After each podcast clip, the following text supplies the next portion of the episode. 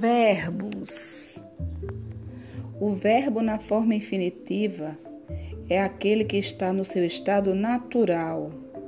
Eles não estão relacionados a nenhum tempo verbal, nem com passado, nem com futuro, nem com presente.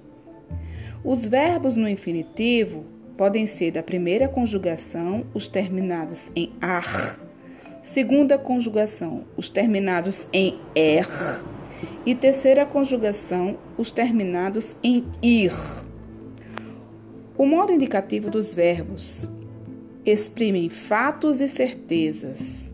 Aí sim, eles podem estar conjugados no presente, no passado ou no futuro.